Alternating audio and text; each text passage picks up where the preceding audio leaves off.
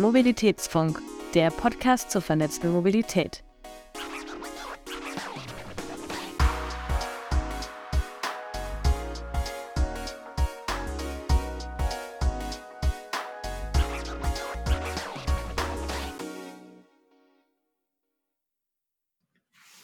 Hallo und herzlich willkommen beim Mobilitätsfunk, eurem Podcast zur vernetzten Mobilität. Der Mobilitätsfunk ist eine Produktion von Vesputi.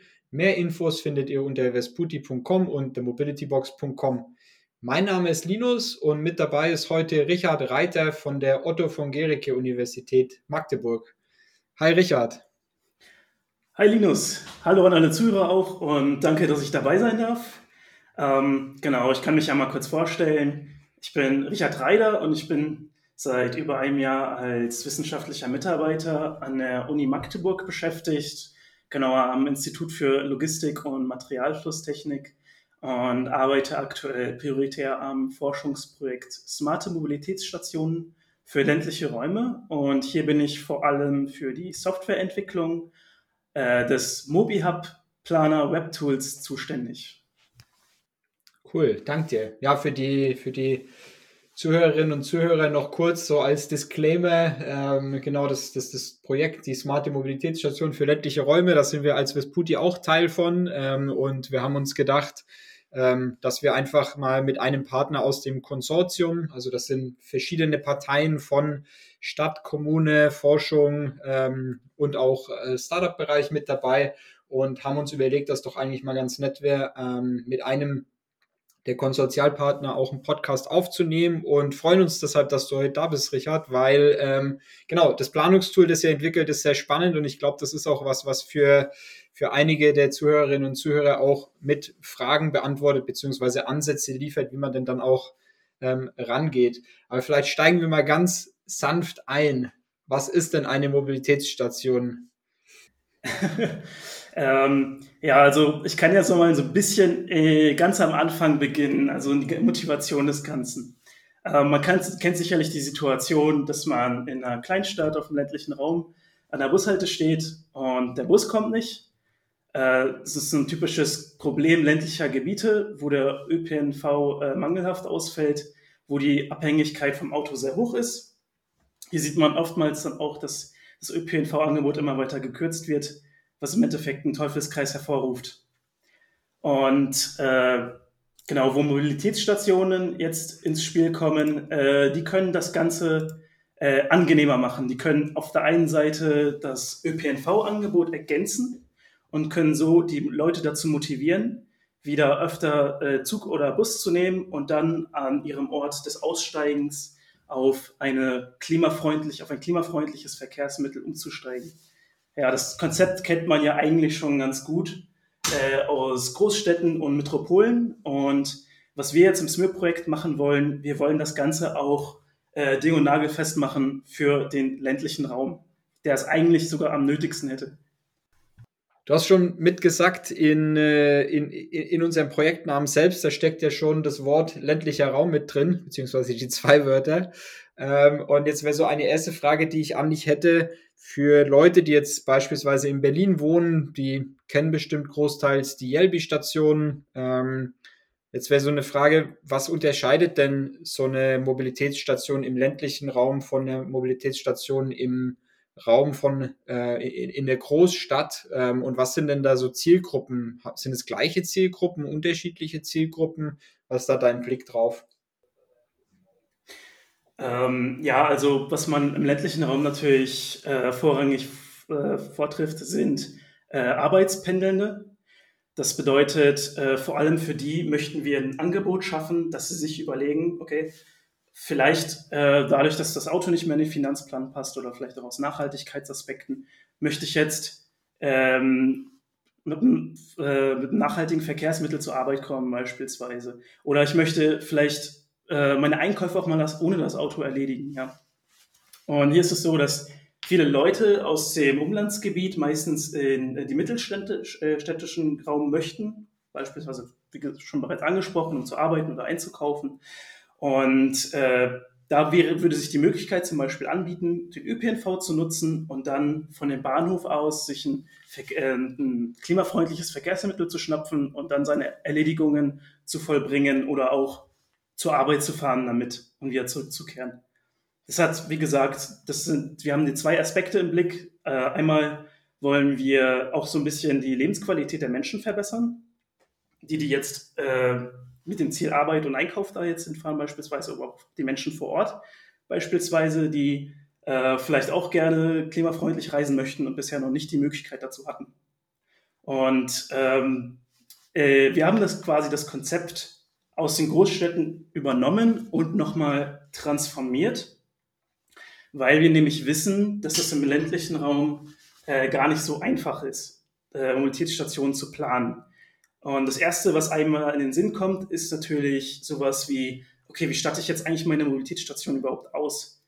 Und deswegen haben wir äh, das Konzept nochmal so neu gestaltet, dass wir das Ganze modular gemacht haben. Wir können die Mobilitätshubs also bedarfsgerecht bauen. Sie werden nicht in die vorhandene Infrastruktur fest verbaut, sondern können je nach Bedarf erweitert und reduziert werden. Wenn wir jetzt also beispielsweise äh, Live-Fahrräder mit einem Modul anbieten möchten an der Station und dann merken wir, okay, der Bedarf, der ist noch nicht gedeckt, dann können wir mit relativ geringem Aufwand weitere Module anknüpfen, also auch bautechnisch können wir das ganz gut machen. Und äh, wir haben noch ein zweites großes Feature, äh, was andere Mobilitätshubs vielleicht so noch nicht haben. Und das ist, dass unser Mobilitätshub auch smart ist. Das bedeutet, wir statten die Module, die wir zur Verfügung stellen am Mobilitätshub, mit Informations- und Kommunikationstechnologie aus. Zum Beispiel Kameras oder Bodensensoren. Zum einen können wir damit den Nutzenden dann die aktuelle Verfügbarkeit der angebotenen Verkehrsmittel mitteilen, beispielsweise über Smartphone-Apps. Zum anderen können wir dann auch empirische Daten über das Nutzerverhalten äh, erheben und das Ganze dann wieder rückspeisen in die Planung und gucken, okay, wie viele Module werden tatsächlich genutzt, welche werden nicht genutzt und können das Angebot dann entsprechend anpassen. Okay, das heißt auch nochmal so, um das bisschen, bisschen, bisschen auszumalen, ähm, am Ende ist dann diese, diese modulare Idee, dass man halt verschiedene Mobilitätsangebote hat, also beispielsweise eine ähm, Fahrräder, Scooter, man hat vielleicht eine, eine Ladesäule für ein Auto, ähm, man hat vielleicht Ladesäulen für, für, für, für E-Fahrräder. Ähm, man kann auch als Modul sich wahrscheinlich vorstellen, eine ähm, Paketbox oder ähnliches. Ähm, aber am Ende ist die Idee, okay, das ist in so Module untergliedert, dass man als Stadt oder als ähm, Verkehrsbetrieb, Stadtwerk, wer, wer, auch immer überlegt, eine Mobilitätsstation zu errichten, sich die Module so rausziehen kann in der Quantität, wie man sie braucht oder wie man in der Planung äh, feststellt, wie viele man braucht, ähm, dann hinbauen und kann dann auch flexibel einfach aufstocken oder, ähm, oder auch wieder abbauen, wenn man merkt, dass es zu viel war. Ähm, jetzt bin ich mir sicher, dass hier auch ein oder andere zuhört, äh, die oder der vielleicht auch daran arbeitet, so eine Mobilitätsstation zu planen. Was gab es da denn bisher für Ansätze, ähm, auf die ihr vielleicht auch aufbauen konntet oder könnt ähm, in der Praxis oder auch in der, äh, in, in, in der Forschung, wie man, wo man denn da ansetzt? So, also was gucke ich mir an als, als Stadtwerk, um zu überlegen, wie meine Mobilitätsstation denn aussehen sollte? Mhm. Ja, das war bisher eigentlich gar nicht so einfach, weil bisher fand das immer auf Einzelfallbasis statt. Das heißt, äh, es ist ein extrem langer Prozess, erstmal eine lange Vorkette an Prozessen der Planung, wo man erstmal ermitteln muss, okay, was möchte ich da eigentlich hinstellen, muss erstmal eine Menge Daten erheben, muss dann immer vor Ort Besichtigungen machen, passt das überhaupt hin, was genau wollen wir da eigentlich haben. Und in der Forschung gibt es durchaus Ansätze, wie man äh, Mobilitätsstationen großflächig plant, wobei das äh, Thema auch noch nicht besonders stark erforscht ist. Aber da gibt es einige, ein paar Ansätze, von denen wir uns auch äh, haben inspirieren lassen für unser Planungstool, äh, das wir jetzt entwickeln. Ähm, was wir aber anders machen, beziehungsweise was wir als problematisch sehen, ist, dass wir immer noch immer, immer auf dieser Einzelfallebene bleiben. Aber eigentlich ist die Mobilitätsstation erst wirklich wirksam in einem Netz aus Mobilitätsstationen. Quasi, wenn ich mir jetzt, ich sag mal, Leihfahrrad leihen möchte, dann will ich das nicht an derselben Station wieder zurückbringen, sondern vielleicht an dem Ort, wo ich auch wieder ankomme. Und da geht ziemlich viel Hirnschmalz in die Planung rein, was wiederum extrem hohe Kosten verursacht, was wiederum Länder und Kommunen eher nicht gerade dazu motiviert, äh, Mobilitätshubs großflächig äh, umzusetzen. Okay, und wie, ähm, wie ist denn dann jetzt euer Ansatz? Also wo setzt das Planungstool an, wenn, wenn ich jetzt als, ähm, beziehungsweise vielleicht davor noch der andere Schritt, in dem, in dem ähm, beziehungsweise nicht Schritt, sondern die andere Frage. In dem Projekt entwickelt ihr jetzt dieses Planungstool. Wer soll das zukünftig denn nutzen? Oder für wen, für, für, für wen wird es dann perspektivisch ein Hilfsmittel sein? Genau, also äh, prinzipiell äh, haben wir keine sehr spezifische Nutzergruppe. Wir sagen, okay, es sind PlanerInnen aus äh, Ländern und Kommunen, die die Aufgabe haben, Mobilitätshubs in irgendeiner Form umzusetzen oder zumindest andenken, umzusetzen. Und was wir mit dem Planungstool auch machen wollen, dadurch, dass wir das beispielsweise zu, äh, frei zugänglich zur Verfügung stellen, ist zunächst einmal für das Thema äh, sich zu sensibilisieren. Und daher haben wir keine spezifische Zielgruppe. Wir haben zwar auch Expertinnen, mit denen wir dieses Planungstool validieren und testen und unser Konzept auch verbessern. Aber im Endeffekt sagen wir, jeder, der mal eine Mobilitätshub planen möchte, kann das mit dem Tool machen. Dementsprechend kommen auch spezielle Anforderungen auf das Tool zu, wo ich auch später nochmal eingehen kann. Aber genau.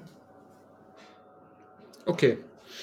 Und ähm, wenn man dann anfängt mit dem Planungstool zu arbeiten, an welchem, also gibt es da bestimmte Punkte, an denen ihr euch orientiert? Also sagt ihr beispielsweise, okay, hier ist ein Park-and-Ride-Parkplatz, da, da äh, setzen wir irgendwie, da setzen wir irgendwie auf und nutzen das. Oder hier ist ein, weiß nicht, ein großer Verkehrsknotenpunkt, ähm, dort, daran orientieren wir uns. Oder auf welcher, auf welcher Basis oder auf welcher existierenden Infrastruktur ähm, setzt dann dieses Planungstool auf? Oder ist es eurer Meinung nach dann halt auch die, sag mal, der, der, der schlauste oder intuitivste Ansatz, äh, anzufangen, so, eine, so ein Netz an Mobilitätsstationen auch zu planen?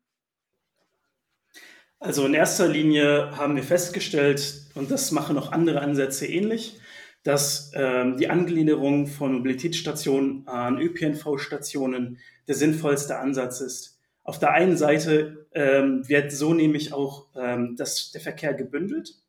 Das heißt, wir haben sowieso einen Verkehrsknotenpunkt, äh, an dieser Stelle. Das heißt, wir können den auch gleich ergänzen und können genau diesem Problem entgegenkommen, okay, was mache ich jetzt, wenn ich aus dem Zug aussteige und ich will jetzt die letzte Meile überbrücken. Mhm. Und genau hier kommt dann Mobilitätsstation ins Spiel. Und deswegen dachten wir uns, okay, wir übernehmen diesen Ansatz, passen ihn an, sagen, wir konzentrieren uns auf die Leute, die hier äh, aussteigen und dann eben Verkehrsmittel für wohin auch immer nutzen möchten. Okay, das heißt, der, die, die Perspektive ist auch, ich fahre halt aus einer, aus einer Stadt raus, beziehungsweise ich fahre von, von der Stadt vielleicht in ländlichen Raum, komme dort dann an. Ähm, und dann ist praktisch die Frage, gut, wie, wie kriegt man die Leute dann, dann weiter verteilt? Gibt es da dann auch noch die Perspektive mit dazu? Ähm, beziehungsweise ich meine, am Ende ist ja auch, ähm, wir, wir sind im Forschungsprojekt, das heißt, man fängt an und hat dann natürlich auch Weiterentwicklungsstufen oder Ideen. Ähm, was ich mich dann da direkt nur fragen würde, ist, ist natürlich gut, den Leuten einen Weg zu geben, wie sie weiterkommen. Aber dann wäre für mich die Frage, wie komme ich denn dann hin zu dieser, ähm, dieser ÖPNV-Haltestelle, wenn ich jetzt beispielsweise morgens, weiß nicht, zwei Kilometer weg von der Haltestelle wohne, ähm, wie komme ich denn dann dorthin? Plant man dann da auch außenrum ein, ein weiteres Konzept an Zubringer-Mobilitätsstationen oder wäre das dann die, der nächste Schritt in der Weiterentwicklung von so einem Planungstool? Genau, also wir konzentrieren uns mit unserem Planungstool zunächst einmal auf die ÖPNV-Stationen. Allerdings ist in dem Konzept auch angedacht, dass wir so etwas wie Zubringerstationen haben. Wir haben nämlich verschiedene Rollen entwickelt, die Mobilitätsstationen haben können. Das sind beispielsweise Umlandsstationen oder lokale Stationen, die zum Beispiel auch in der Innenstadt sein können. Aber es gilt immer noch hier die Regel, sie muss in irgendeiner Form mit einer beispielsweise Bushaltestelle verknüpft sein. Zum einen können wir hierauf bereits darauf schließen, dass hier äh, das Verkehrsaufkommen relativ hoch ist. Äh, und äh, auf der anderen Seite haben wir so diesen Bezug zu Bushaltestellen oder ÖPNV-Stationen an sich, weil wir hier nämlich auch Daten erheben können. Da können wir die Planung, äh, die Planung so gestalten, dass wir uns auf die Aussteigenden und Einsteigenden fokussieren und haben damit eine konkrete Zahl, mit der wir arbeiten können. Weil im Endeffekt ist es nicht nur eine Standortplanung. Wir müssen nämlich auch äh, die Module, die wir dort haben wollen und die Anzahl der Module müssen wir dimensionieren in irgendeiner Form. Und da die ÖPNV-Stationen zu nehmen als Ausgangsbasis, wo wir zumindest ein paar Daten zur Verfügung haben, ist hier für, äh, für uns der sinnvollste Ansatz gewesen. Mhm. Was ja dann auch wahrscheinlich immer eine große Thematik ist, die wir auch selber kennen, ist immer das ganze Thema, auf was für Daten plane ich denn das? Ähm, und da ist wahrscheinlich noch so äh, ÖPNV-Haltestellen auch was, wo man Zugang zu kriegt oder was man findet. Ähm, Wobei ja dann natürlich auch bei so der ganzen Frage Skalierbarkeit und ähm, wie, wie kann dann so ein Planungstool weiter genutzt werden, die, die, die Frage auch kommt, ja gut, wie, wie flächendeckend kann man denn die Daten damit einbinden, dass die dann einfach jemand nutzen kann? Wie, welche Daten nutzt ihr da? Wo habt ihr die her? Und ähm, gibt es da auch, sag mal, Datenansätze, wo man dann auch sagen kann, okay, dieses Tool, das kann jetzt in ganz Deutschland einfach so eingesetzt werden, ähm, ohne jetzt große äh, zusätzliche Daten einspielen zu müssen. Wie ist da euer Ansatz? Genau, also prinzipiell wollen wir ermöglichen, dass man in das Tool so gut wie gar keine Daten einpflegen muss. Es ist alles schon da. Wie gesagt, dafür nehmen wir OpenStreetMap.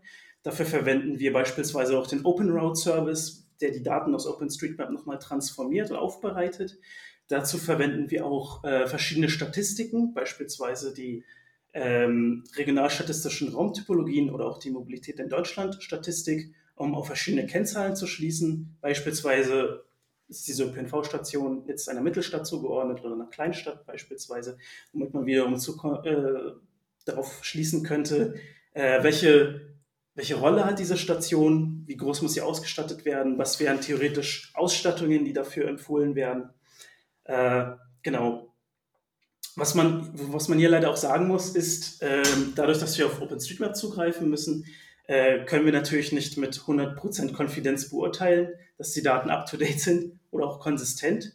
Aber im ländlichen Raum muss man eben ein bisschen Abstriche machen und vielleicht auch die Daten intelligent umsetzen. Man muss priorisieren, welche Daten man einsetzt. Dass da jetzt irgendwelche Mülltonnen und Bänke stehen, muss man beispielsweise mal ausblenden. Das muss man aus den Daten rausfiltern.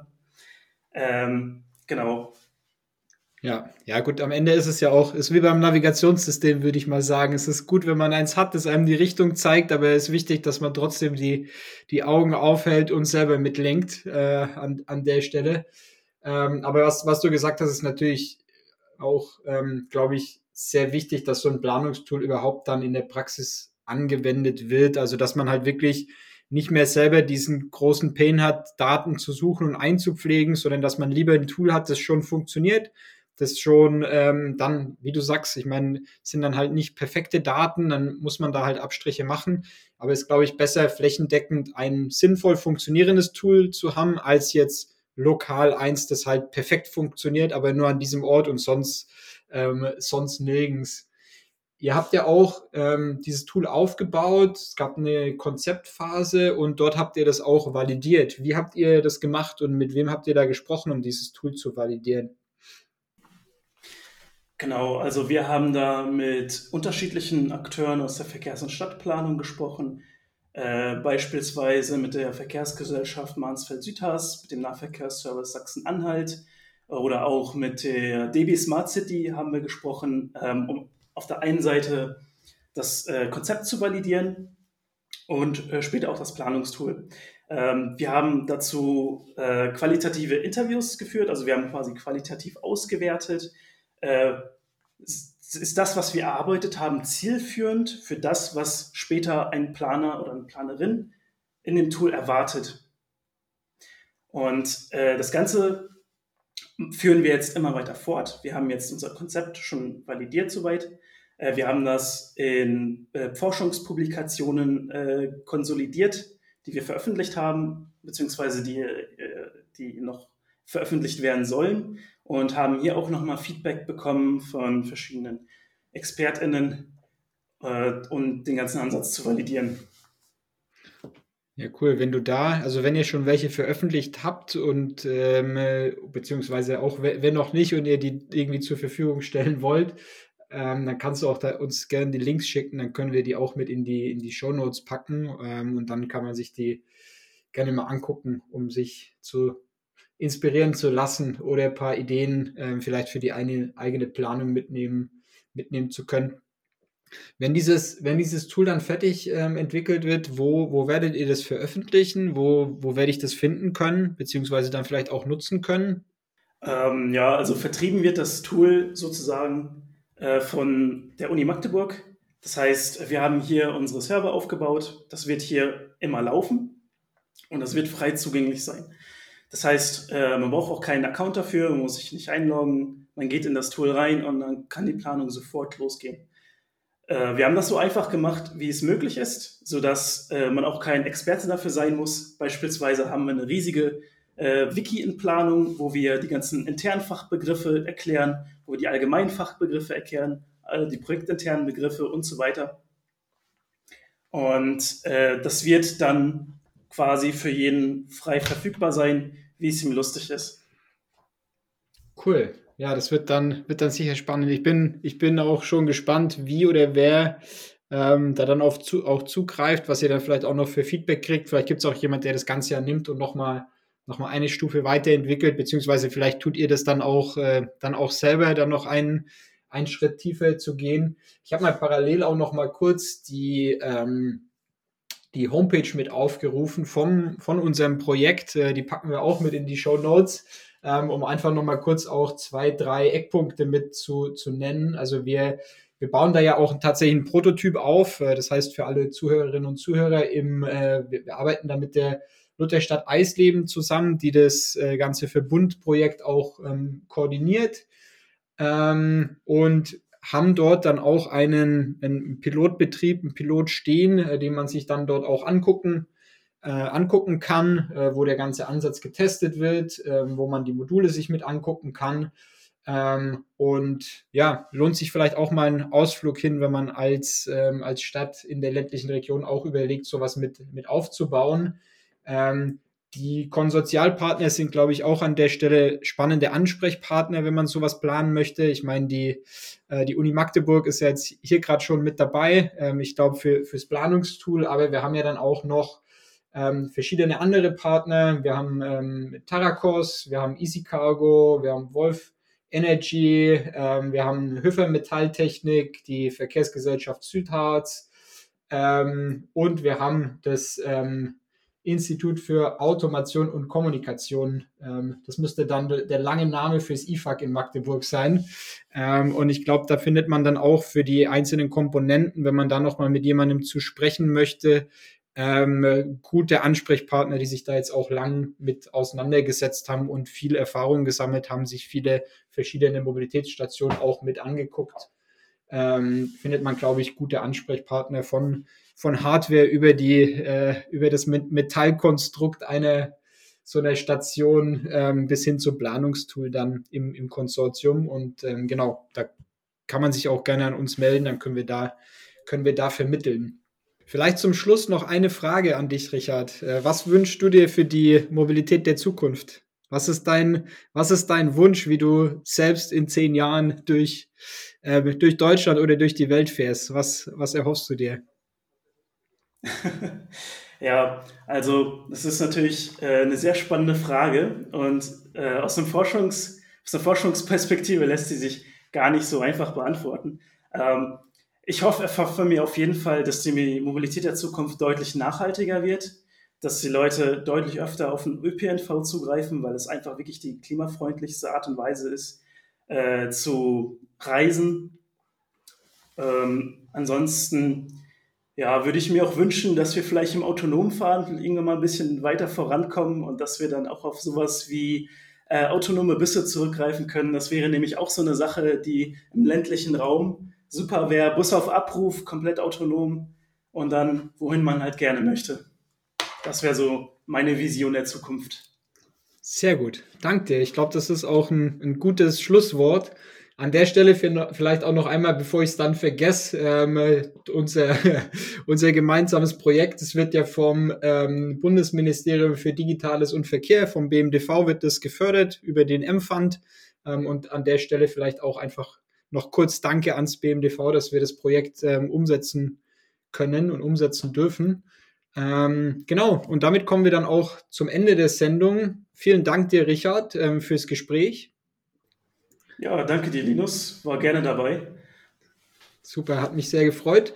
Und an der Stelle auch vielen Dank an alle Zuhörerinnen und Zuhörer ähm, fürs Reinhören.